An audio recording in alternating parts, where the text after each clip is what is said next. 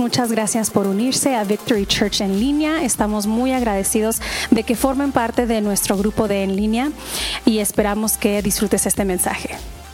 Hola, hola, buenas tardes, Dios los bendiga. Qué gozo está en la casa del Señor, maravilloso. ¿Cuántos están contentos porque el Señor está aquí con nosotros? Porque dice la palabra de Dios que donde están dos o tres reunidos, ahí estaré yo en medio de ellos. Esa es la promesa de nuestro Dios, de su Dios.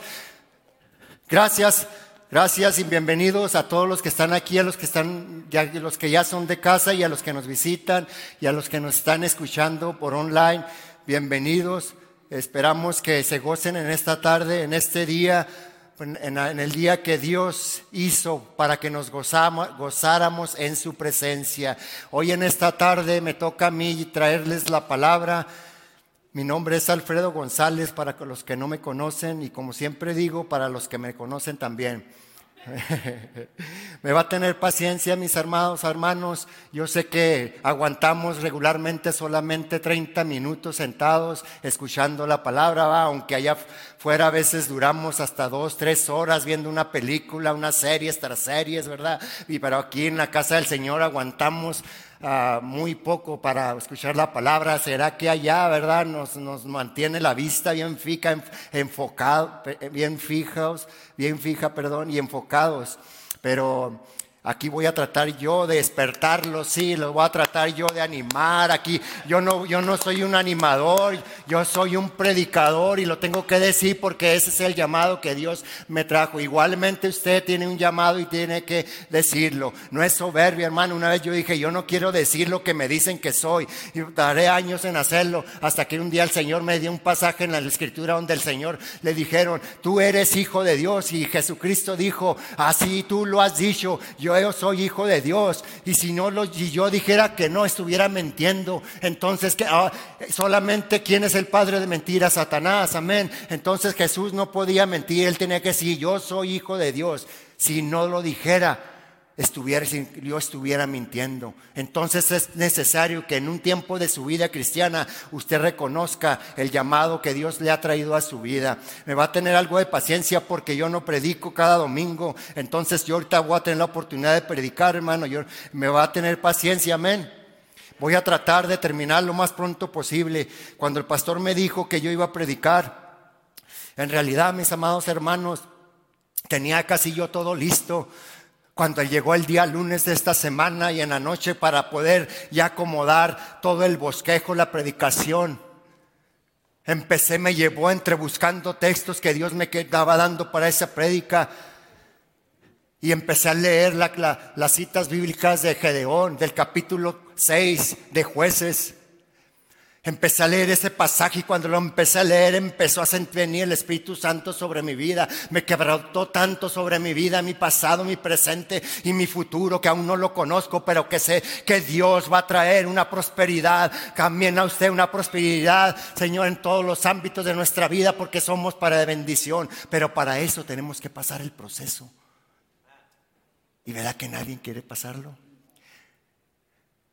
Usted puede decir, a veces yo quisiera estar donde tal hermano está parado, hacer lo que él hace, pero no estamos dispuestos a sacrificar ni a pasar lo que ese hermano, esa hermana tuvo que pasar para estar donde ahora está. Sin embargo, vino el Espíritu Santo de Dios y empecé a quebrantarme, empecé a llorar, empecé ahí y, y no pude, no pude resistir esa noche de este lunes me fui al cuarto un rato y estaba en la sala y empecé a llorar y ya mis fuerzas físicas también se acabaron con el que el Espíritu Santo tocó en mi vida. Y dije, Señor, ¿por qué? Ya tenía listo, ¿qué es esto? No pude ya hacer nada. Me tuvo que esperar hasta el siguiente día para poder saber lo que Dios quería hablarme. Tuvo que cambiar el Señor la prédica que les traigo el día de hoy. Por eso yo les pido que si usted está listo, está listo, hermano. Abróchese los cinturones porque mi hermano, mis amados hermanos, esta palabra que yo les traigo, el Señor me la dio para usted. Primeramente trató conmigo, conmigo en esta semana. Toda la semana, por fin estoy yo aquí. Porque desde el lunes se me hizo larga la semana poder, poder estar aquí, traerle esta palabra que usted, que, usted, que, que Dios, Dios tiene para su vida en esta tarde. ¿Cuántos los creen? ¿Cuántos lo creen? Aleluya, gloria a Dios. Hemos tratado el tema que se llama enfócate, enfócate. En cuanto estuve yo eh, haciendo este bosquejo, venían era tanto lo que el Señor me estaba dando que traté lo más posible de añadirlo y ponerlo conforme a, lo que el Señor quería traerles a, su vida en esta tarde. Y le puse por tema adversidad versus, versus verdad. Adversidad versus verdad.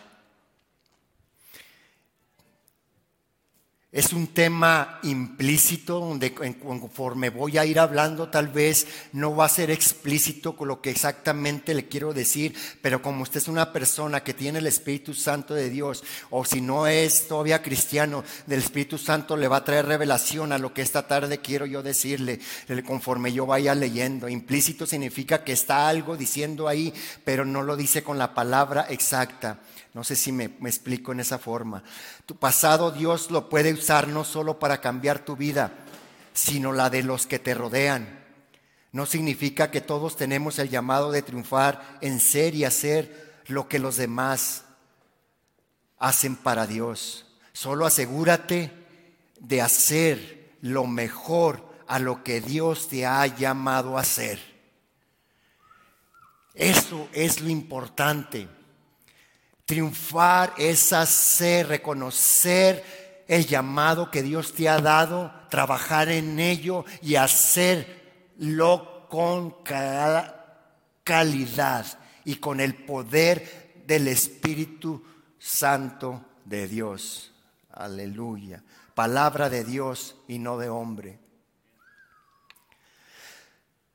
Va capacidades que Dios nos da las capacidades dadas por Dios para hacer lo que Dios nos llama a hacer. Con ello viene el poder de Dios en nosotros para hacerlo. Dios te dio capacidades, talentos y dones, pero sin el poder del Espíritu Santo de Dios no lo vas a llevar de una manera, manera tremenda, poderosa, con unción y eficaz como es la palabra de Dios. Estamos perdiendo el enfoque de lo, de lo, verdaderamente importante. Como en un espejo nos vemos tal como somos, tal como somos, y a veces no nos gusta lo que vemos. O que a veces decimos, wow, ya amanecí tan guapo, tan guapa que wow hasta pequé, creo que estoy pecando, ¿no? Me decí tan guapo, tan guapa. y a veces no quiere uno ni verse, no, no, no, no le gusta lo que ve uno a veces. A veces el espejo te dice una cosa y tu mente otra, pero la verdadera verdad es lo que Dios dice que tú eres. La adversidad nos hace dudar de la verdad. Jesucristo dijo, yo soy la verdad y la vida, nadie viene al Padre si no es por mí, por medio de mí. Él es el único camino, Él es la verdad. La adversidad viene y nos ataca nuestra fe, nuestra duda, de dónde venimos, quiénes somos, nos quiere enfocar en las circunstancias difíciles que estamos y nos desenfoca de lo que realmente Dios dice que somos. No debemos negar las circunstancias como decir, si yo estoy enfermo, no, declaro que no estoy, declaro que no estoy. No, no debemos negar las circunstancias, pero debemos declarar lo que Dios ha declarado en nuestra vida, lo que la palabra de Dios dice que, que somos en Cristo Jesús. Amén. Voy a leerles el, capítulo en la versión nueva, nueva versión internacional. en el libro de jueces, capítulo 1, del versículo 1 al 16. Perdón, no se me, no se me, no se mira la, bueno, voy a tratar de leerlo allá. Se me desapareció aquí la Biblia.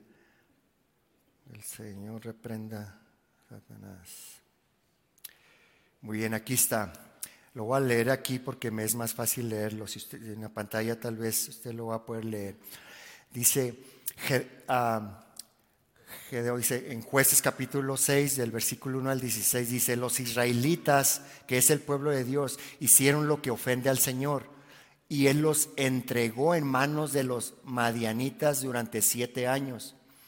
Era tal tiranía de los madianitas que los israelitas se hicieron escondites en las montañas, las cuevas y otros lugares de refugio. Trataré de decir lo que el Señor me hablaba, aplicación a nuestras vidas.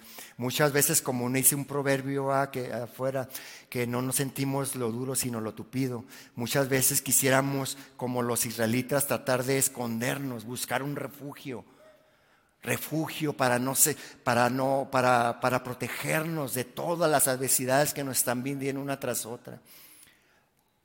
Era tal la tiranía de los madianitas que los israelitas hicieron escondites. Ellos decían escondites en las montañas, en las cuevas, buscaban lugares de refugio. Siempre que los israelitas sembraban, los madianitas, amalecitas y otros pueblos del oriente venían y los atacaban. Acampaban y arruinaban las cosechas por todo el territorio hasta la región de Gaza. Acampaban los amalecitas y los madianitas para en cuanto ellos en el tiempo de cosecha iban y les destrozaban todo y se los le lleva, quitaban todas sus cosechas. Acampaban. ¿Qué dice en el Salmos capítulo 34 versículos 6 y 7? Este pobre clamó y le oyó Jehová y lo libró de todas sus angustias.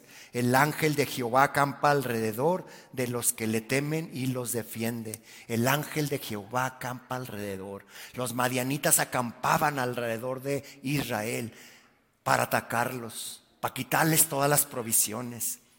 Pero el que, pero el que teme a Jehová tiene que tener la seguridad que Él acampa alrededor de ellos, acampa para protegerlos, acampa para proteger a su familia, acampa para proteger su ministerio, acampa para proteger a un aquellos que donde tus familiares que no te alcanza la mano, pero la mano de Jehová, la mano de nuestro Señor Jesucristo y Salvador es omnipresente, omnisciente y todopoderoso. Él puede estar donde nosotros no podemos estar. Acampaban y arruinaban todas las cosechas por todo el territorio, hasta la región de Gaza. Hasta la región de Gaza muestra un área geográfica donde dice como de una orilla a otra, donde todos estos malhechores venían y que les quitaban todas las provisiones al pueblo de Israel.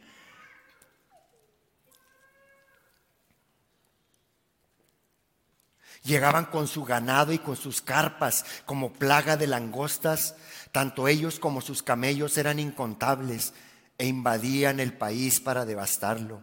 Era tal la, miseria de los israelitas por causa de los madianitas que clamaron al Señor pidiendo ayuda. Salmo 27.1 dice, si Jehová no edificare la casa, en vano trabajan los que la edifican. Si Jehová no guardare la ciudad, en vano vela la guardia. Aunque si Jehová no está con nosotros, no importa qué hagamos para protegernos. No hay nada, ninguna protección, ninguna seguridad más grande que la mano de nuestro Dios, su Dios. Y si tú aún no conoces ese Dios que yo te estoy hablando, te invito a que lo busques. Te reto que lo busques y compruebes el poder de Dios. En el versículo 7 dice, cuando los israelitas clamaron al Señor a causa de los madianitas, el Señor les envió un profeta que dijo,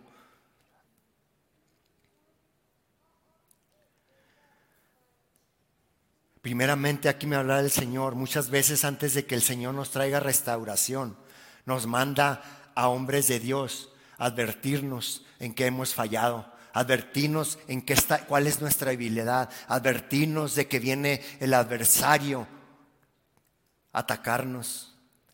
Primera bien, bien, viene alguien a hablarles en, qué, en qué área estamos fallando o en qué área estamos débiles para el Señor fortalecernos antes de que Él venga y nos saque de las situaciones adversas que, que estamos pasando. Palabra de Dios y no de hombre. Es necesario que nosotros entendamos y confiemos y tengamos fe no en el hombre, pero que sí Dios usa hombres, hombres de barro como yo, no perfectos, pero dispuestos, así como usted, que no es perfecto, pero está dispuesto a servir al Señor en, en todo lo que, con todo y en todo lo que el Señor le ha dado a, su, vida. El profeta les dijo al pueblo de, de Israel, le dijo, así dice el Señor, Dios de Israel, yo los saqué de Egipto, tierra de esclavitud y los libré de su poder. También los libré del poder de todos sus opresores, a quienes expulsé de la presencia de ustedes para entregarles su tierra. Les dije, yo soy el Señor, su Dios. No adoren a los dioses de los amorreos en cuya tierra viven, pero ustedes no me obedecieron.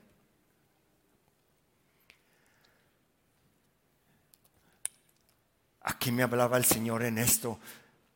La mayoría de nosotros somos inmigrantes en este país, en una tierra casi donde fluye leche y miel, en una ciudad, en un país donde hay prosperidad. ¿Acaso, hago pregunta, acaso el Señor nos puso aquí como al pueblo de Israel los puso en esa tierra y empezaron a dar a dioses ajenos? ¿Acaso nosotros tenemos dioses ajenos aquí? Pregunto. Pregunta retórica, ¿acaso hay muchas formas de adorar a dioses ajenos? El dios mamón le llaman, es el dios del dinero. Amamos el dinero como un dios. Amamos a nuestros hijos como, un, como si fueran mi dios. Quitamos a, a Jesucristo del trono de nuestro corazón y sentamos a alguien más. ¿Cuál es nuestro Dios aquí? ¿Realmente es Jesucristo? Yo pudiera pedirle perdón, hermano, si le ofendo, pero es la palabra de Dios. En lo que respecta a mí, le pido perdón por mi torpeza cuando hablo. Pero en cuanto digo palabra de Dios, ahí está Dios si usted quiere alegar con Dios. Pero de una vez le digo que la victoria la tiene Dios y Él nunca ha perdido ninguna.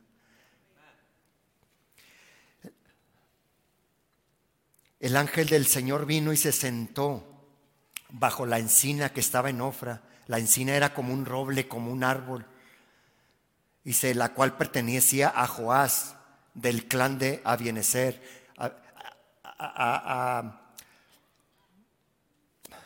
Eh, clan, clan es como el grupo familiar, es como la familia. Él se sentó en, ese árbol donde, eh, eh, del clan de Abienezer. Su hijo Gedeón estaba trillando trigo en un lagar para protegerlo de los madianitas. Aquí viene el meollo de, la predicación que el Señor me, dio. Gedeón estaba trillando. Regularmente ellos trillaban en, lugares llanos, en lugares donde ellos trillaban el, trillaban el trigo y, aventaban el trigo al viento para que el mismo aire apartara el trigo de lo que era basura ya lo, aventaban, pero él, Gedeón, estaba tratando de esconderse en un lugar donde era como parecido como, era algo así como un hoyo, donde él estaba escondido tratando de que no le fueran a quitar el trigo que él estaba ahí, ahí preparando. El ángel del Señor se le apareció a Gedeón y le dijo, fíjate hermano Miguel lo que le dijo, El Señor está contigo, guerrero valiente. ¿Cuántos guerreros valientes hay aquí? ¿Cuántos gedeones hay, aquí? ¿Ni un gedeón? hermanos, anímese. Mire lo que dijo Gedeón. Está bien si usted ahorita dice, no, pues no llego a Gedeón. Mire lo que mismo Gedeón lo que dijo. Pero Señor, replicó Gedeón, si el Señor está con nosotros, ¿cómo es que nos sucede todo esto? ¿Dónde están todas las maravillas que nos contaban nuestros padres cuando decían, el Señor nos sacó de Egipto? La verdad es que el Señor nos ha desamparado y, no, y nos ha entregado en manos de Madián. Era Gedeón informándole a Dios como si Dios no lo supiera. ¿Sabe que lo que hay implícito aquí, Gedeón estaba resentido? ¿Nota usted eso? Estaba resentido con Dios, estaba lastimado, trabajando duramente. Muchas veces nosotros nos desenfocamos Tratamos de, quitarnos de nuestra mente y, tener una, un, encuentro con nosotros mismos, un encuentro con Dios, porque tememos que Dios nos va a confrontar con áreas o con cosas que sabemos nosotros que no hemos estado haciendo bien. Sin embargo, es, sin embargo, nuestro Dios es tardo para la ira y, y es tardo para la ira y pronto en misericordia. Él es lento para irarse porque es más grande su amor y su misericordia para cada uno de nosotros como sus hijos. Estaba ahí Gedeón haciendo eso y reclamándole al Señor. El Señor encaró y le dijo, eh, encaró, lo encaró y le dijo, ve con la fuerza que tú tienes y salvarás a Israel del poder de Madián. Yo soy quien te envía. palabra de Dios sino de hombre. Los madianitas eran descendientes de Setura, segunda esposa de Abraham. Siempre pensamos nomás, bueno, yo en lo personal mucho tiempo que Abraham y Sara, su esposa, y ya después no me, daba, no me daba cuenta de, que hablaba que Abraham tuvo, tuvo ah, otra esposa que en Génesis 25.1 dice, Abraham volvió a casarse, esta vez con una mujer llamada Setura. Los madianitas provenían de ahí y los amalecitas eh, eh, provenían de Amalek, que era nieto de Esaú. ¿Se acuerda de Esaú, hermano de Jacob? En Génesis 36, 12, ahí lo, lo encuentra. A lo largo de la historia bíblica nos dice una y otra vez, y leyendo este libro de jueces, nos dice una vez que, que cuando el pueblo de Israel se apartaba de, de, Dios y hacía lo malo delante de Jehová, desobedecía a Jehová y empezaba a adorar a otros dioses, decía que Jehová, nuestro Dios, se apartaba del pueblo y empezaba a venir calamidad sobre sus vidas. Pero siempre Jehová traía un, un, libertador. Jehová siempre traía un libertador, pero no hasta que el pueblo de Israel clamaba. Después que dice, dice, y clamaban. Es muy diferente pedirle al Señor a clamar. ¿A algunos de ustedes les ha tocado clamar al Señor con algo, con, una intercesión por alguien más, por usted o por un ser amado, o por alguien que ni siquiera se da cuenta, pero el Espíritu Santo de Dios lo levanta y empieza a clamar y no sabe ni por qué, Señor, ora por esto, ora por aquello y empiezas a clamar, clamar sale de aquí, de lo más profundo de nuestro ser, de nuestro espíritu. Y es cuando nos clamamos nosotros, cuando Dios manda un libertador. Pero después, cuando moría ese libertador, siempre dice aquí, hubo paso entre 40, 80 años. Pero cuando murió Gedeón, el pueblo volvió apartarse de Jehová y volvió a adorar a dioses ajenos. Entonces vuelve a hacerle el mal. Por eso es importante de que usted siempre esté bajo la cobertura de un liderazgo, de una iglesia, porque es el lugar donde usted va a ser guiado a mantenerse firme en el Señor.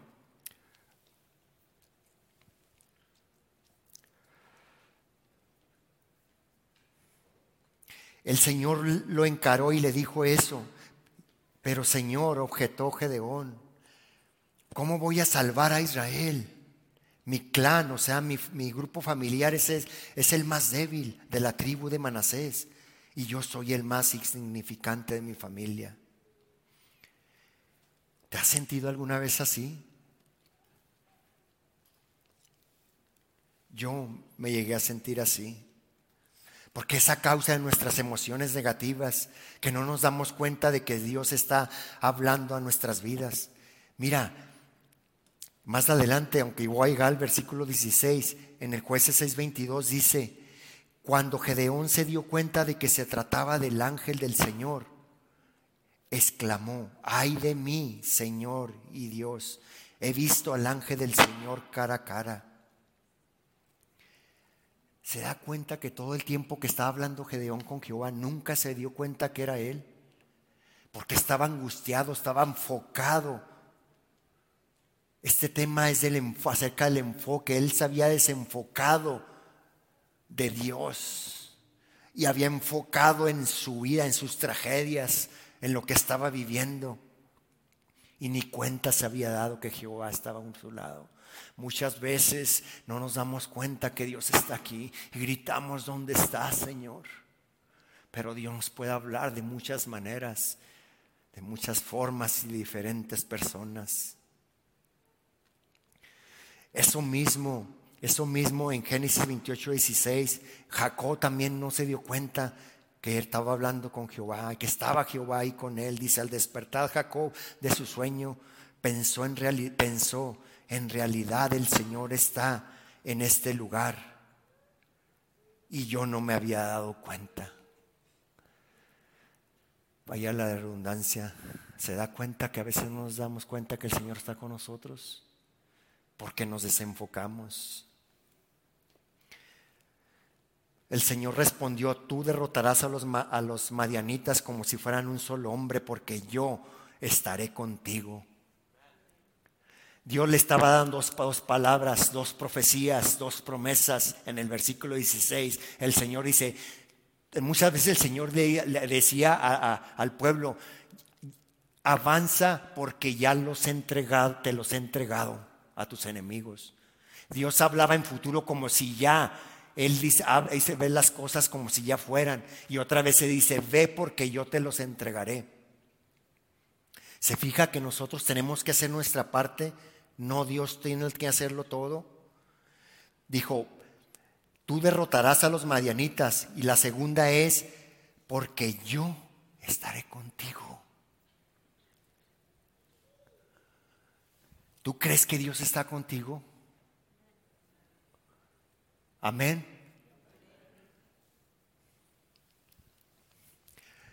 Primer paso el, paso número uno es enfócate en lo que Dios dice que eres. Es de, los mismos versículos que, el que leí del capítulo 6, del, del 1 al 16. Enfócate en lo que Dios dice que eres, no en lo que tus, tu antepasado te dijeron que eras. No es que lo que de niño te dijeron no vales nada, no sirves para nada. Tú eres mi dolor de cabeza, tú eres mi cruz. Perdón. En jueces 6:12 dice, cuando el ángel del Señor se le apareció a Gedeón, le dijo, el Señor está contigo, guerrero valiente. Gedeón dijo, yo escondiéndome, quién está aquí? ¿A quién le habla? Guerrero valiente aquí me estoy escondiendo. ¿Qué le dijo Dios? ¿Qué, decía Gedeón? Yo soy el más insignificante de mi familia. Soy el más pequeño. Se fija que en una familia los más pequeños hacen como un juguete de ellos. Los hacen llorar por divertirse los hermanos y las hermanas mayores. No sé, sin su familia. Dios era familia de 12. De, de 12 perdón, de 11, bueno, 12, uno a lo que sé falleció de bebé o... Y era el, más pequeño de, los 11, eh, de, los varones, seis varones, cinco mujeres, era el más pequeño de los varones, era el, había dos, dos, niñas más pequeñas que yo, así es que era el varón más pequeño. Y a veces mis hermanos hacían juguete de mí, me asustaban, me encerraban y se reían de mí, y se burlaban.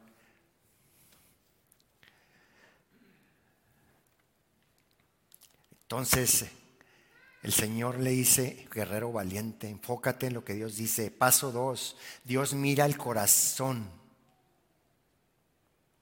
el anhelo que tú tienes de servirle, pero también se agrada de nuestra fe. Dios mira el corazón, pero se agrada de nuestra fe. Mira lo que dice Primera de Samuel, capítulo 16, versículo 7. Esto era cuando el, profeta Samuel iba a ungir a David, que Jehová dijo, ve y unge a David. Fue con el padre de David y con sus hijos y todos presentes ahí, y Samuel ni siquiera pudo discernir que uno de ellos era. Y le dijo, pero el Señor le dijo a Samuel, no te dejes impresionar por su apariencia ni por su estatura. Esto era porque Samuel se había dejado llevar por uno de los hijos de, del padre de David, grandote, fuerte.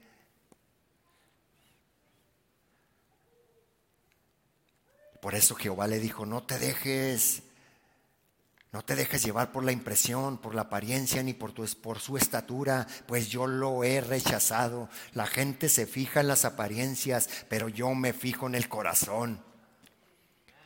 En Hebreos capítulo 12, versículo 6, pero sin fe es imposible agradar a Dios, porque el, porque el que cree que, que Dios existe es necesario porque el, que, porque el que se acerca a Dios es necesario que crea que Él existe, es que, es que, que es galardonador de los que le buscan.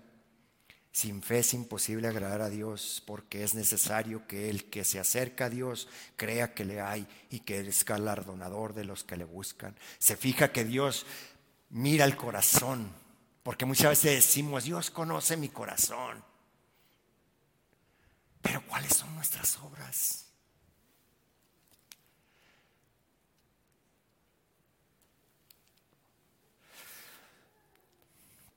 Palabra de Dios, sino de hombre. Los demás, incluso nosotros mismos, nos vemos diferente a como Dios nos ve muchas de las veces, porque nosotros nos enfocamos en la realidad de las circunstancias. Es una realidad, pero no es la verdad. Es solo parte del proceso lo que tú estás viviendo. Algunos ya han pasado esa situación y se han dado cuenta que cuando ve mira atrás dice, wow, esto me sirvió, me fortaleció, me dio más fortaleza, maduré, maduré aún más.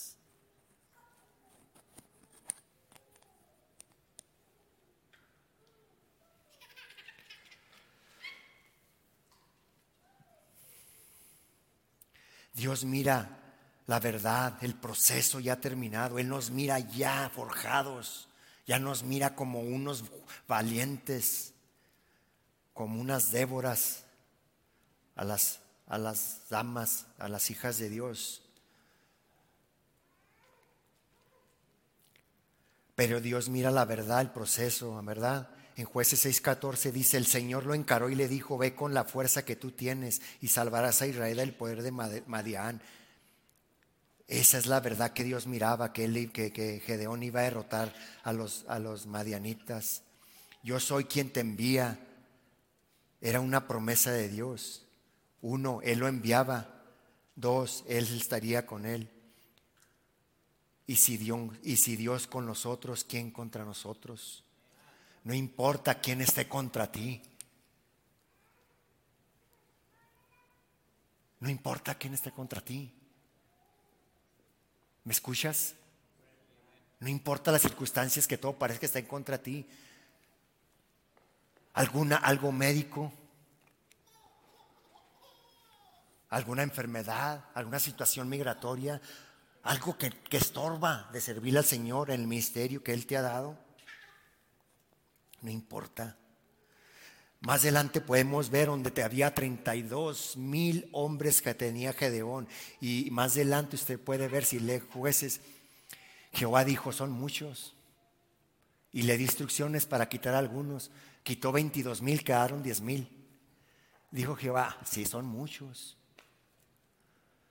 Contra 135 mil enemigos, Jehová le dijo, son muchos, 10 mil. Hasta el final quedaron solo 300. Gedeón quedó con 300, que iban a pelear con 135 mil aproximadamente. ¿Se aventaría usted con 135 mil contra 135 mil con 300 hombres? Amén, hermano. Sin embargo, Gedeón derrotó a esos 135 mil con solo 300 hombres, porque no, porque no es con la fuerza del caballo, ni es con la fuerza humana, sino con, es con el poder de su Santo Espíritu.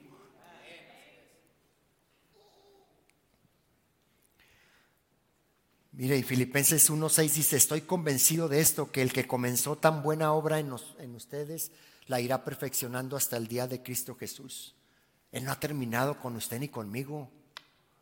Mire, hermano, a veces pensamos que terminamos. Mire, cuando yo estaba leyendo, a veces llega, mire, bueno, iba a decir algo, pero no quiero ofender a líderes o pastores. Bueno, lo voy a decir nomás porque, Señor, siento que me empuja y me empuja y digo, no, Señor, no sé, estoy como Gedeón. ¿Cuándo ha visto usted un pastor, un liderote aquí que se pare y diga, necesito de Dios esto y estoy, soy débil en esto? ¿Y cuándo ha visto? Usted los mira encorbatados así como, y no, como, ay, bien parados, sí, no, son casi perfectos. Y sabe que eso acarrea que la gente los mira así, pero cuando fallan, los bajan del... Dice, ya no más, yo pensé que este pastor, este líder era así, era así. Pero es culpa de nosotros como liderazgo que no presentamos que también somos débiles, que también necesitamos sus oraciones.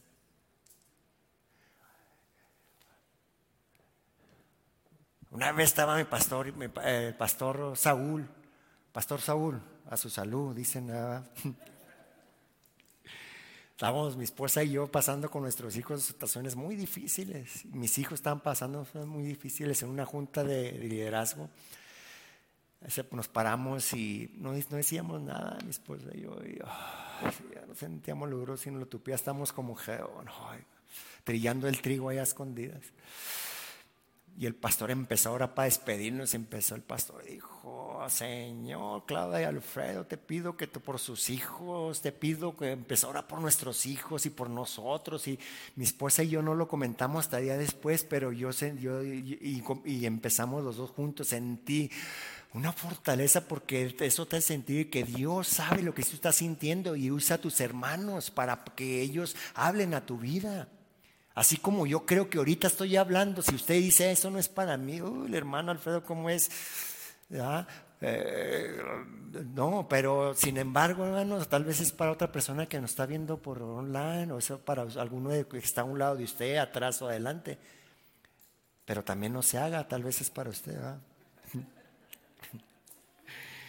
Y empezó así, nos dio una fortaleza, Señor, gracias porque tú nos mostraste que estás con nosotros. El pastor sin saber empezó ahora por nuestros hijos. Eso usó otra hermanita, de, otra hermanita del grupo también de que me, dice que me sintió así un poco cargado y empezó a mandarme texto, el Señor está con usted y tiene planes con usted. Y, wow, ¿cómo supo? Lo sentí cargado. Dijo, gracias hermana. Le dije, gracias porque esto me muestra que Dios está conmigo y la usó para darme fortaleza. Perdón, hermanita, pero no pasaron ni dos, tres días, hermano, porque cuando Dios lo usa, vienen los ataques, el adversario no se queda parado. Pero acuérdese que mayor es que está con nosotros, que está con usted, que el que está en este mundo. Días después, ellas, las, las circunstancias la desanimaron muy fuerte. Y ahí voy, que yo es hora. Señor busqué el texto, mismo texto que me mandó y pum, se lo reenvié. Ahí está. ¿Se acuerda cuando me animó? No hace, días, hace días. Léalo. Lo mismo le, le dice el Señor a usted. Dijo, ay, fue como una cachetada. Cuando te despiertan que estabas dormido una cachetada, gracias. Y después llegó muy animada. Soy yo, es Dios, que lo quiere usar a usted y a mí y a todos. Tenemos que poner nuestra mirada en el autor y consumador de la fe, que es Jesucristo. Amén.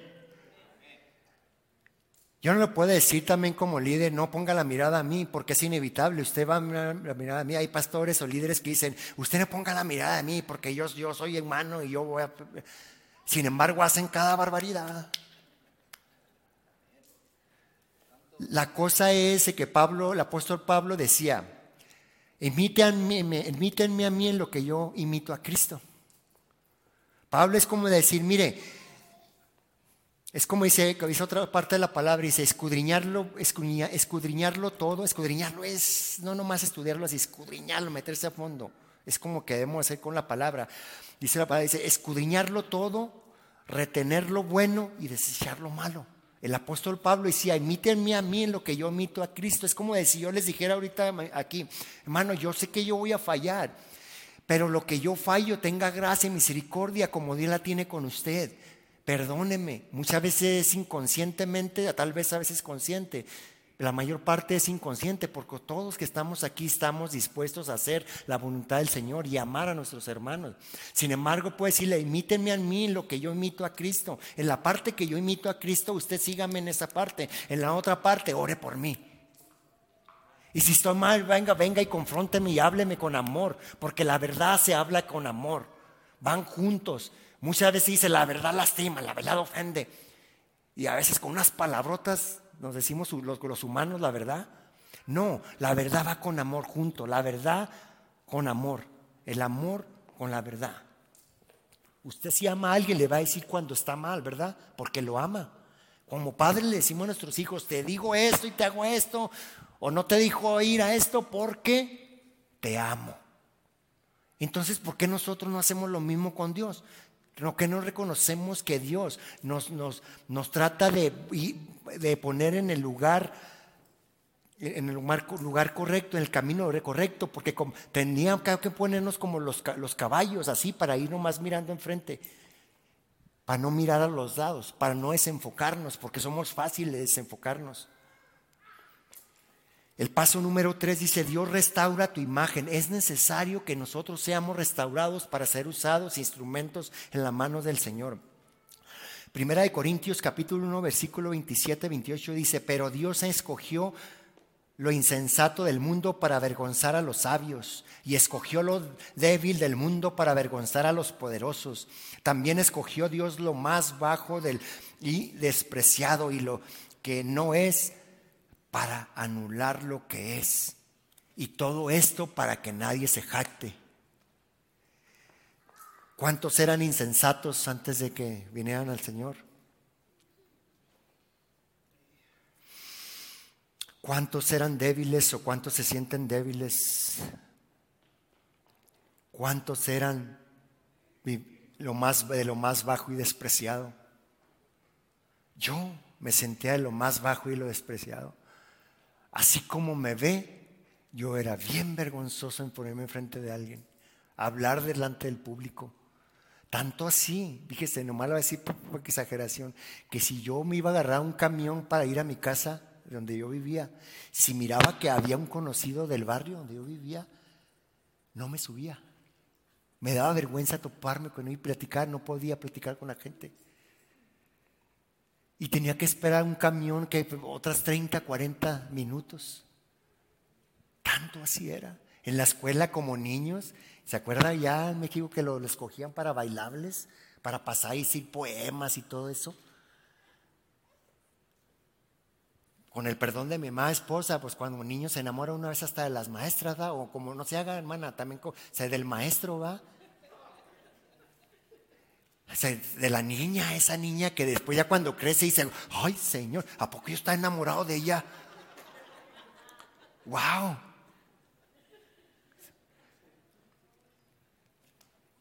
Y me perdía de bailar con la, chavalita que me gustaba, por vergonzoso.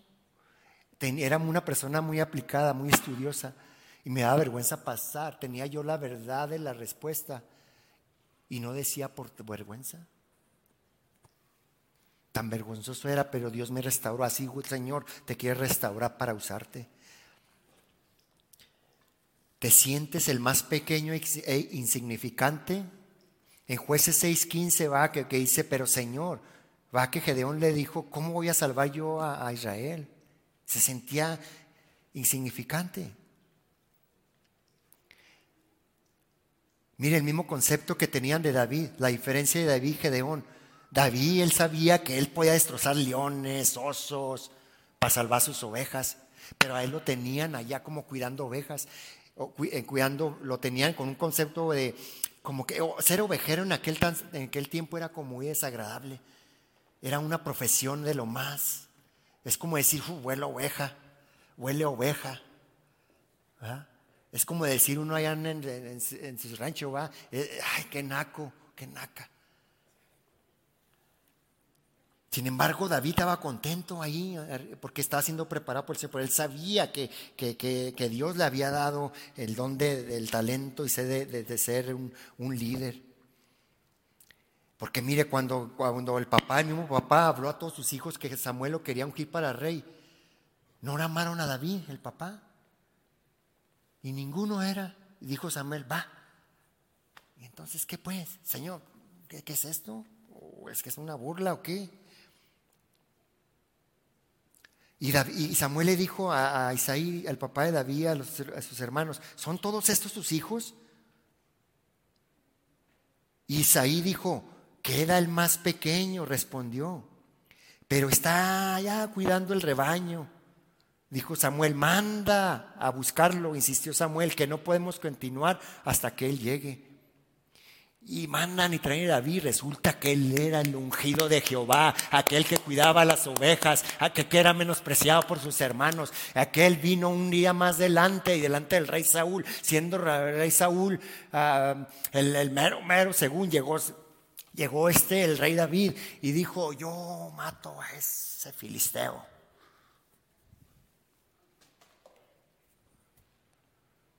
Ahí ungió.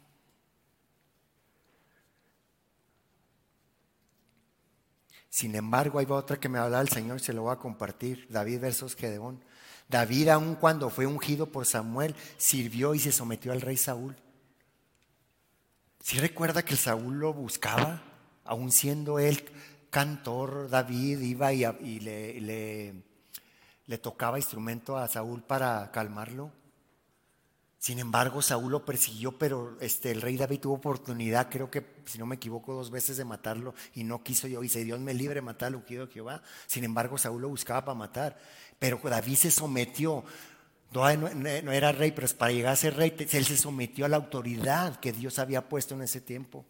Muchas veces nosotros venimos aquí, queremos ya tomar con todo un currículum de que tenemos tanta teología, tanto ministerio pero no queremos servir, ¿verdad? no queremos administrar a la gente, queremos venir y tomar un lugares de que ya de privilegio porque tenemos un reconocimiento. Esta es una, es una compañía. Esto no es democracia, el, evangelio es teología, es, es teo, teocrático, no, no, no democracia. No es porque la mayoría lo pide, sino lo que Dios manda hacer. ¿Te sientes incapaz? ¿No dice Filipenses 4:13 que todo lo puedo en Cristo que me fortalece? No significa que si yo no soy doctor voy a hacer una operación. No, significa que todo lo puedo en Cristo que me fortalece. Cuando tú estás pasando las situaciones difíciles, Dios, tú puedes avanzar con la fuerza que el Espíritu Santo te da. Tienes que tener una fe vencedora en 1 Juan 5, 4 y Hebreos 11, 1 que dice, es pues la fe, la certeza de lo que se espera, la convicción de lo que no se ve. La certeza de lo que tú esperas. Tienes que estar convencido de aunque no, que no lo veas, se va a cumplir en tu vida a lo que Dios te ha llamado a hacer. Amén. Los veo muy serios, hermano. ¿Estoy haciendo duro? ¿Estoy siendo muy duro? ¿Está bien? Cuatro y último paso, Dios desea usarte. En Hechos 9.1, cuando mandaron por, el, por apóstol Pablo, ¿se acuerda cuando mandaron por a por él? Dice, el Señor le dijo, ve, mandó a, uno, de los, a uno de los, de los líderes, y dice, ve, porque instrumento escogido me es este, o sea, Pablo, para llevar mi nombre en presencia de los gentiles y de reyes y de los hijos de Israel. Tuvo que tumbarlo del, del, del macho donde estaba el apóstol Pablo. Tenía un teólogo tremendo del judaísmo, perseguía a la iglesia, encarcelaba a los cristianos. Sin embargo, Dios lo tuvo que cegar por tres días, lo tumbó el caballo. ¿O qué hermano quiere que Dios lo tumbe el caballo? ¿Quiere está aferrado en lo que usted dice? ¿Quiere bajarse solito o quiere que Dios lo baje? Las caídas de un caballo son duras. Usted sabe. En jueces 6 y 6 igual va cuando el Señor le respondió que tú derrotarás a los madianitas. ¿Acaso desconocemos las escrituras y el, y el, poder de Dios. El Marcos 12:24 dice, ¿acaso no andan ustedes equivocados? Les respondió, les replicó Jesús. Es que desconocen, desconocen las escrituras y el poder de Dios. Viviendo en el pasado, hermano, nos, nos, nos ata, nos, nos, nos, nos desenfoca en la verdadera realidad. Te roba parte de tu vida.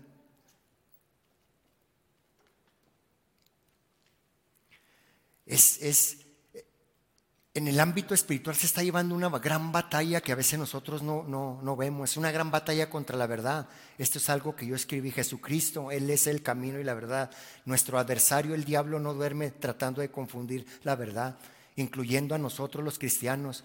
Esto, todo esto, todo esto lo escribí, que sentí que Dios me lo dio y se lo voy a compartir. Espero, espero, que lo aprecie, incluyendo a nosotros los cristianos, no solo somos, no solamente teológicamente nos quiere confundir, sino nuestra identidad, quiénes somos, nuestro llamado y ministerios. Un león amasteado lo hace que se enfoque en la silla. Mire, ¿se, fija la gran fuerza que tiene un león? ¿Sabe cómo lo llaman en un circo? Con una sillita de cuatro patas. ¿Y sabe por qué? Cuando le hacen al león a eso, el león se queda sentado y no, no, no, no, no, no, no se acerca. Agarran, hay cuidado, eh, no les voy a dar un, un latigazo, con una pura sillita y, y empiezan a domar al león. ¿Usted cree que con la fuerza que tiene el león, con unas cuatro patas de una silla, se enfoca? ¿Sabe por qué? Porque dicen que el león, cuando pone las cuatro sillas, las, perdón, las cuatro, la, la silla con las cuatro patas, el león se enfoca en la silla, en las cuatro patas, y no hay nadie que lo saque de ahí. ¿Acaso somos como el león de un circo? Como cristianos a veces, sabiendo que hay un poder en nosotros que Dios nos dio para nosotros vencer al adversario, vencer las circunstancias. Venía a mi mente, ¿se acuerda que había un circo romano en aquel tiempo que le soltaban a los leones a los cristianos para, para, para, hacer como un circo? Mire lo que Dios, lo que Dios me daba en, esta, en esa vez, en esta, en esa vez. Lo, lo, lo más malo no es fracasar, sino tener éxito en lo que no vale la pena. Tenemos fecha de caducidad, pero como cuando tratamos de ver la fecha de caducidad en un producto, y no lo podemos ver, así no podemos saber ni ver nuestra fecha de caducidad, cuándo vamos a morir. Estamos desenfocados en lo real y verdadero, perdiendo nuestro matrimonio, nuestras familias, nuestro llamado y ministerios, nuestra coinonía, nuestra relación con Dios y con nuestra familia y nuestros hermanos en Cristo, etc. Los niños están desenfocándose de lo real y verdadero, de su llamado y propósito de sus vidas, dejándoles un legado, esto en lugar de, dejándoles un legado erróneo con las redes sociales y nos divertimos con esto en lugar de contristarnos como cristianos. En sus mentes se, se están grabando el ser niñas resentidas rechazando a los hombres, niños niños pensando que las mujeres son un objeto sexual, las niñas en lugar de jugar con muñecas y cocinitas, tracecitos de juguetes e ir despertando en ellas su instinto maternal y familiar, y los niños con juguetes despertando su instinto paternal, y como si, si, como si no, si también los padres tenemos la misma mentalidad. Y lo que es peor, como cristianos estamos perdiendo no solo la sensibilidad, sino el discernimiento entre el bien y el mal, entre lo que es de Dios y lo que es del mundo y lo que es del diablo, en lo que nos edifica y en lo que no. ¿Cómo vamos a escuchar a Dios si nuestras mentes están divididas? A veces no deseamos escucharla porque sentimos y sabemos que no hemos estado haciendo dita y buena voluntad. Evadimos estar a solas y en quietud porque creemos que escucharemos la voz de Dios diciéndonos arrepiéntete y vuélvete a tu primer amor. Si como no, el amor de muchos se enfriará, dice la palabra de Dios. En redes sociales o compartes o compites. Si quieren pasar, por favor, la, foto, uh, Ever, por favor.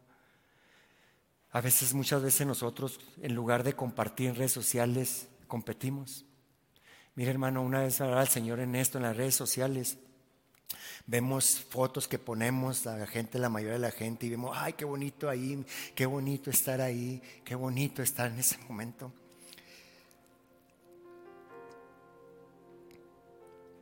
Y me hablaba el Señor una vez en esto, cuando usted mira una foto ahí no está viendo el trasfondo de la realidad. Usted misma ha oído una foto donde después la ve y dice, me trae malos recuerdos. Me duele hasta el alma ver esto. Yo le pedí permiso a mi hijo para pasar esta foto. En esta foto fue en el 2016 está en Thanksgiving y es bueno como cristianos ah, compartir bendecidos por Dios. Tenemos que decirlo y declarar cosas que Dios ha dicho. Porque estamos bendecidos porque estaba vivo. Compartimos esa foto ahí con esa cena, ese vino bonito, esa comida que mi amada esposa preparó. ¿Qué mira usted en esa cara después de haber puesto un post y decir, ay, grande es Dios, maravilloso, somos tan gran bendecidos porque el Señor ha estado con nosotros? ¿Usted nota algo en esa cara? Tristeza. ¿Qué más puede notar? Preocupación. Desánimo. Frustración. ¿Alguien tiene una palabra más? Es dolor. Esa es la última que buscaba. Dolor. En ese tiempo él estaba pasando una situación muy dura, difícil, difícil. Pero Dios me dio palabra para él en esos días y para mi esposa. Él trató en el tiempo más adelante, él no quería seguir adelante. Cuando nosotros venimos al cristianismo, él no era, él no es cristiano, aún no. Porque cuando nosotros venimos al Señor, él ya estaba más grande. Pero sé que Él ha visto las maravillas de Dios y las palabras de profecía que nosotros le hemos dicho y yo como, como padre le, le he dicho.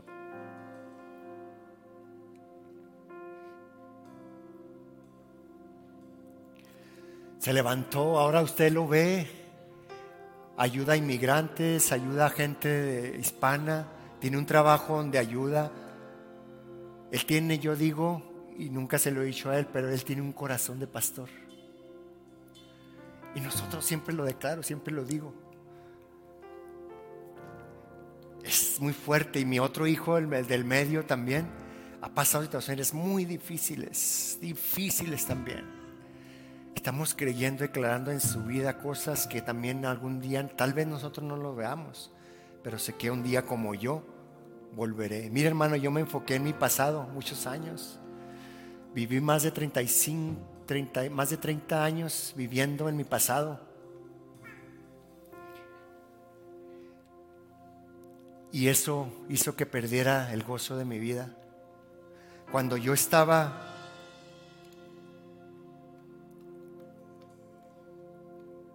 leyendo esto, el Señor tocó mi vida porque cuando dice que cuando el ángel del Señor se le apareció a Gedeón, le dijo, el Señor está contigo, guerrero valiente. Dios, me dio una visión a mí. Desde niño, yo me miraba en un púlpito con este que algunos llaman trapito santo, la corbata.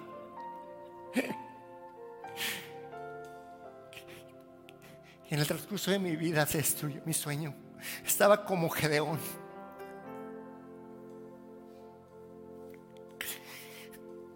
Estaba como Gedeón, no creía. Replicó Gedeón, sí, Señor. Si el Señor está con nosotros, ¿cómo es que nos sucede todo esto? Yo le dije a Dios, Señor, ¿por qué me sucedió todo esto si tú estabas con nosotros, mi Padre? Más de 50 años de cristiano, ¿por qué permitiste que pasara en mi familia y en mí todo lo que pasó? Yo me veo como un predicador, sí, como no. Soy el más pequeño, el más insignificante de mi familia. Hay una familia ahí donde pasa el arroyo. ¿Cómo no? ¿Cómo es que nos sucede todo eso? ¿Dónde están las maravillas que nos contaban nuestros padres? ¿Dónde están las maravillas que mi padre dice? ¿Qué tú haces? He visto maravillas con otras gentes, pero mi familia no.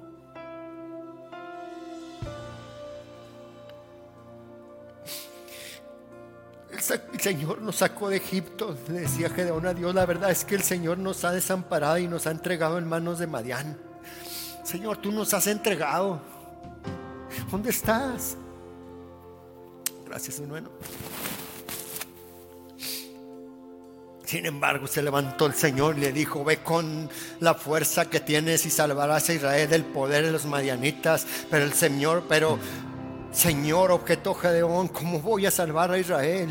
Si mi familia es, el, es la más débil de la tribu de Manasés y mi familia es allá donde está el arroyo y yo el más insignificante de mi familia. El Señor le respondió, tú derrotarás a los marianitas como si fueran un solo hombre. ¿Sabe lo que hizo Gedeón? Cambió lo que estaba ahí, toda su mente cambió por una la espada de Dios que es la palabra. Dejó de rastrillar todo el trigo. Se levantó como guerrero valiente. Porque el Señor le habló y le dijo, tú vas a salvarlo. Hermano, cada uno de ustedes tiene un llamado. Tú puedes, solo no, con el poder del Espíritu Santo. Más adelante Gedeón eh, venció a, a esos pueblos. En el, capítulo anterior del, 6, el jueces 5, habla de Débora y Barak. Barak era el jefe del ejército. Débora era una guerrera valiente donde dice, yo soy como una madre para él, yo me levanté. ¿Cuántas Déboras hay aquí? Como una Esther que arriesgó su vida ante, ante el rey por su pueblo, no por ella. Iba incluida ella y su familia, pero se levantó, hermano, levántate, hermana, levántate por lo que eres. Hermano Miguel, hermana Caro, ¿vale la pena la vida que llevamos en Cristo en el pasado? Hermano Marcos, ¿vale la pena la vida que viviste en tu pasado? ¿Vale la pena hoy solamente para hacer que lo que Dios use tu pasado para ayudar a la gente? Que ha puesto a tu alrededor para liberarla, para sanarla, para restaurarla. Cada uno de ustedes, hermanos, no es, no es menospreciado por Dios. Dios les ha dado talentos, dones, les vuelvo a repetir. Para ganar una batalla exterior tenemos que ganar la batalla interior que hay en nosotros. Cambiar el nuestro yo no es cosa de soberbia, es cosa de lo que Dios dice que tú eres. Y Dios dice que eres una Débora, hermana. Una Esther. Quiero en esta tarde, perdón, que se paren los, que los gedeones. Párate. Por fe, prepárate. No me creas a mí. Créele a Dios. Créele a Dios y su bendita palabra. Párense Gedeones y alcen su espada. Uno, dos. ¿Cuántos Gedeones y cuántas Déboras? Una, dos, tres, cuatro. Wow, hermanos, hay más Déboras y Esteres que Gedeones. Como decía uno en su pueblo, no somos, no somos muchos, pero somos machos. Ahora no somos muchos, pero no, somos, no es con el poder de nosotros, de nuestras propias fuerzas, sino con el poder del Espíritu Santo de Dios. Mire cuántas Déboras y Esther estoy viendo. Estoy viendo muchas Esteres. Muchas Esteres con unos bebés pequeñitos que van a dejar un legado.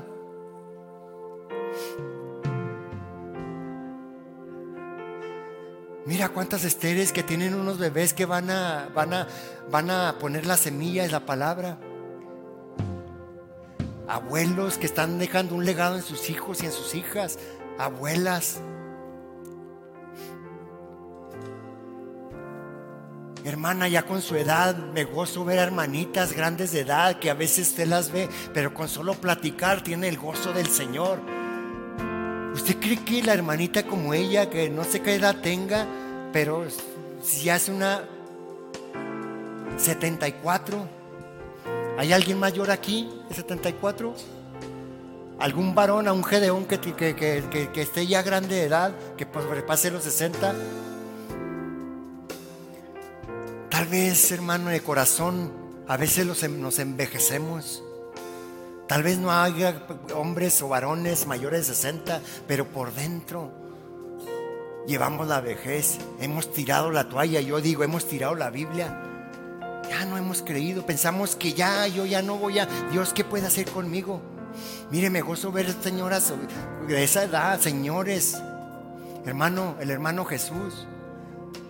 Usted los oye hablar y una paz que transmiten solo con hablar. Usted puede llegar a eso con el poder del Santo Espíritu, de la palabra de Dios. Mire hermano, lo que yo le estoy diciendo aquí, lo que el hermano Saúl viene aquí, o lo que el hermano Ricardo viene aquí, o el hermano Jonathan cuando predica aquí, entramos aquí, dice gloria a Dios, aleluya. Pero ¿qué pasa cuando ya llega el lunes, nos vamos? Seguimos en lo mismo, no crecemos y seguimos igual. ¿Sabe por qué? Porque seguimos haciendo las mismas cosas. Y yo no estoy diciendo que malas.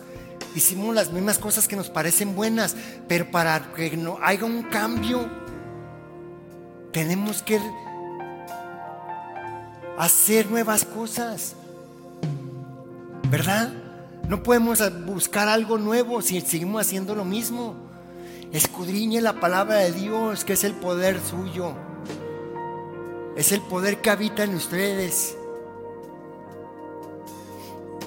Quiero invitarlos que pasen aquí enfrente como un paso de fe. No importa que usted dice, yo ya estoy como Gedeón, como la espada, estoy listo para atacar al adversario. Débora dijo, yo soy como una madre para mi pueblo Israel. ¿Sabes lo que hace una madre? Mija, ¿qué harías tú si ahorita viniera alguien y te quisiera robar a tu niña? ¿Verdad que, que sacaras tus uñas y hacías lo... Como hice como una madre osa cuando le roban a sus, a sus a sus ositos, o una leona cuando le roban a sus leoncitos, dice que es feroz.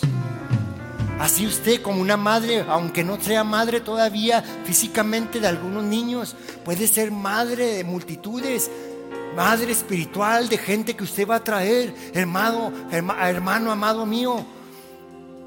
Dios lo puede llamar a padre de multitudes, como Abraham. El día de mañana no deje que el Satanás, el Señor lo reprenda.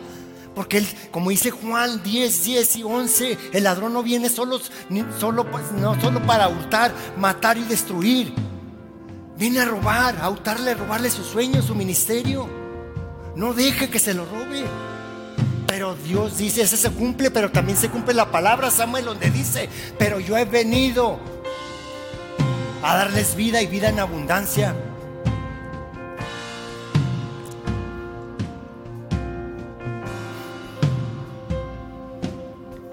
Hermana, que no le roben. Si usted tiene una voz preciosa, hermano, úsela para el Señor. Úsala, mija. Usa tu voz para cantarle al Señor. Tu voz puede ministrar a mucha gente. No te des por vencida. Eres una Débora. ¿Lo crees? Si lo crees, tú que eres una Débora, una Esther, un Gedeón, pasa aquí enfrente. Que el Señor te va a hablar, eh, te va a firmar esta palabra que Dios trajo en mi vida en esta tarde, ya para despedirnos. Que la grupo alabanza va a tocar ese canto y con poder y va a venir el Espíritu Santo de Dios a tu vida. Ya crea que tú creas, que tú creas que eres débil o creas que ya estás listo con la espada del Señor, que estás listo.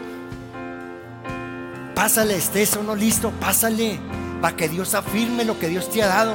Y si crees que Dios no te ha dado nada, créelo porque Dios ya te lo ha dado. Créelo, decláralo porque Dios ve las cosas que no son como si fueran. Pásale enfrente. Mano, pásele, pásele. Cuando venía un artista, ya cuando usted no estaba en el mundo, que queríamos estar en mero enfrente, ¿verdad? Para ver al artista ahí bien cerquita. ¿Y ahora qué crees que el Señor, la presencia de Dios está aquí? Usted no quiere venir de cerca, Dios puede tocarlo allá donde está, pero por fe, pásele, que el Señor le va a dar algo si usted cree que no, no, no está, que no le ha, que no le ha dado algo.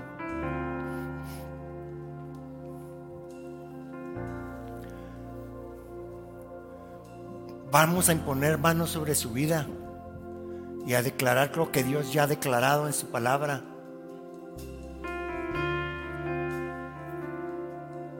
Alce sus manos y si gusta ponerlas de esta forma, como si Dios le fuera a dar algo. Y cantando ese canto vamos a declarar que Dios les ha dado. A estas princesitas preciosas, Dios las tiene apartadas en la palma de su mano. Porque es promesa de Dios, mija. Su niña esa que está en sus brazos es promesa de Dios. Dios puede usarla grandemente. Solo enfóquelas. No le dé un celular donde pueda haber barbaridades. Denle juguetes para que vaya despertando ella, ella el interés de una madre, de una mujer, sierva de Dios.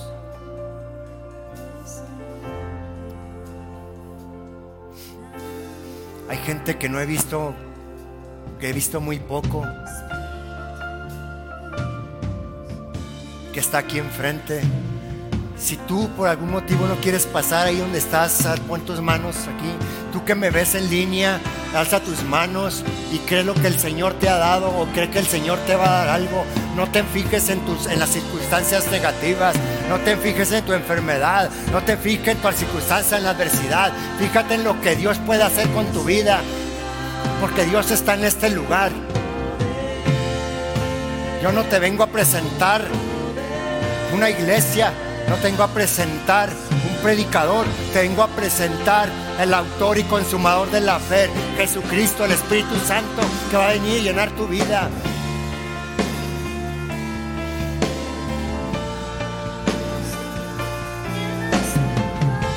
Llena este lugar, amado Señor. Toca la vida y los corazones de cada niño, de cada niña, de cada joven, de cada mujer, de cada hombre que está aquí en tu presencia. Ellos han venido aquí dando un paso de fe, creyendo en ti, en tu palabra, que tú vas a hacer grandes cosas en tu vida.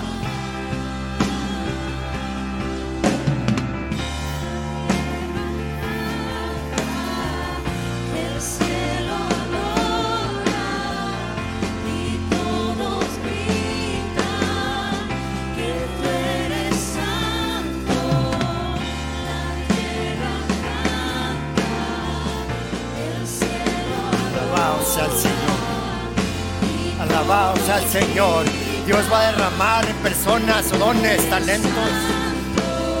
Dios está tocando tu vida, va a tocar vidas, corazones.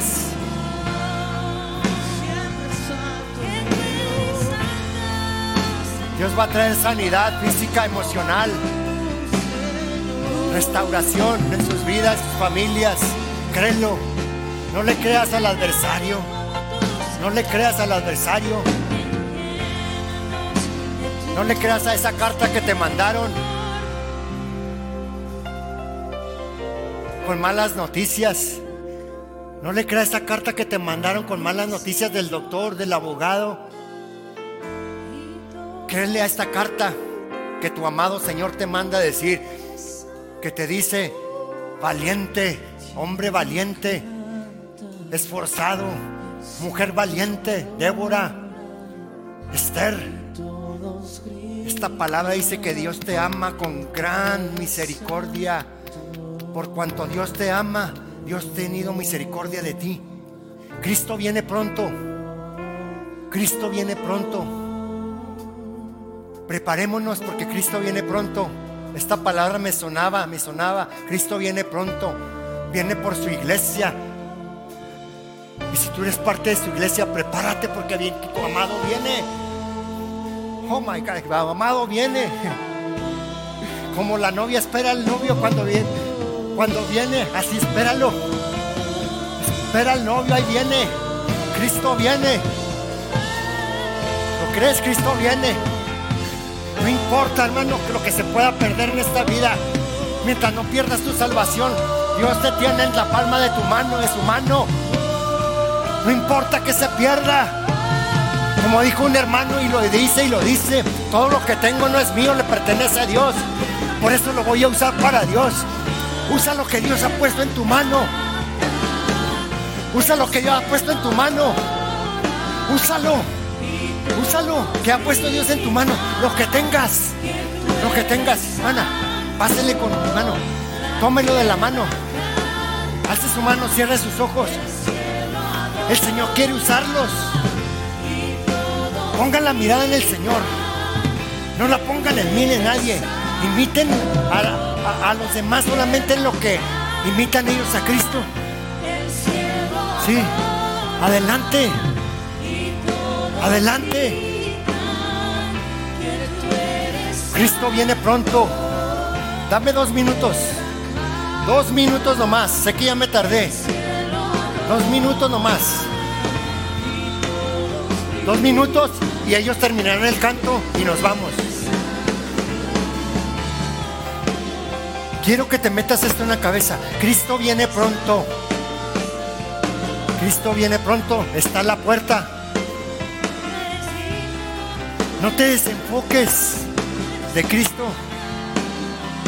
Enfócate en su palabra, en sus promesas. Esta es tu espada. No luches con tus propias fuerzas. ¿Que no estás cansado de luchar con tus propias fuerzas? ¿Estás cansado de luchar con tus propias fuerzas? Únete al puerco, al cuerpo de Cristo. Esta iglesia se va a mover lugar, pero no se va a mover del Espíritu Santo. Esta iglesia se va a mover lugar. No ames este lujo. No ames esas pantallotas. Esas cámaras tan caras. Gracias a Dios por este lugar, por el tiempo que nos dio. Somos tan bendecidos por eso. Pero donde quiera que Dios, donde quiera que vayamos, Dios va con nosotros. Dios nos está mandando a un lugar para algo. Nos está desacomodando de aquí, pero nos va a acomodar allá. Pero no vamos solos. Vamos con el poder del Espíritu Santo de Dios, porque el Espíritu Santo de Dios lo tienes tú dentro de ti si tú has confesado a Cristo como tu único y suficiente Salvador. La iglesia no es el edificio, y creo que ya lo saben. La iglesia somos nosotros, el grupo de cristianos, hijos de Dios. Si Dios te ha puesto aquí, usa tus talentos y tus dones. Están, te damos la bienvenida para que sirvas al Señor. Muchas gracias por unirse a nuestro servicio el día de hoy. Recuerda que puedes compartir este mensaje y otros que te gusten en tus redes sociales, así que también recuerda de seguirnos a nosotros también en nuestras redes sociales. Esperemos que tengan un buen día y esperamos verlos el próximo domingo en persona o en línea.